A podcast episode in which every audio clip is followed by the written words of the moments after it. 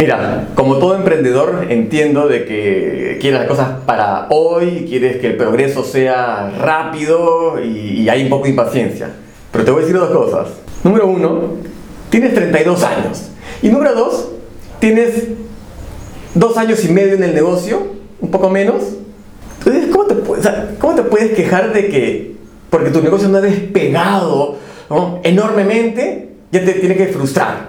O sea, hay gente que estudia una carrera de 5 años, luego tiene que pagar derecho de piso unos 2, 3 años y después de 8 años o una década recién empiezan a recibir algo honorable o, o, o de la mano con el valor que están ofreciendo.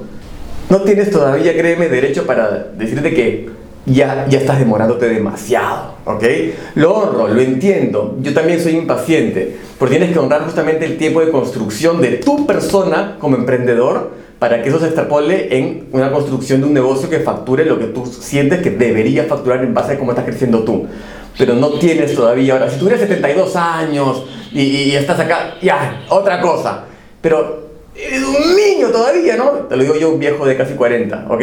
Así que paciencia, paciencia, enfócate justamente no en qué, por qué no he logrado lo que he logrado, porque estás ganando plata, ojo, sino en cómo te estás construyendo y cómo estás justamente armando toda esta infraestructura y todo ese ecosistema para que puedas justamente cosechar, facturar, ¿ok?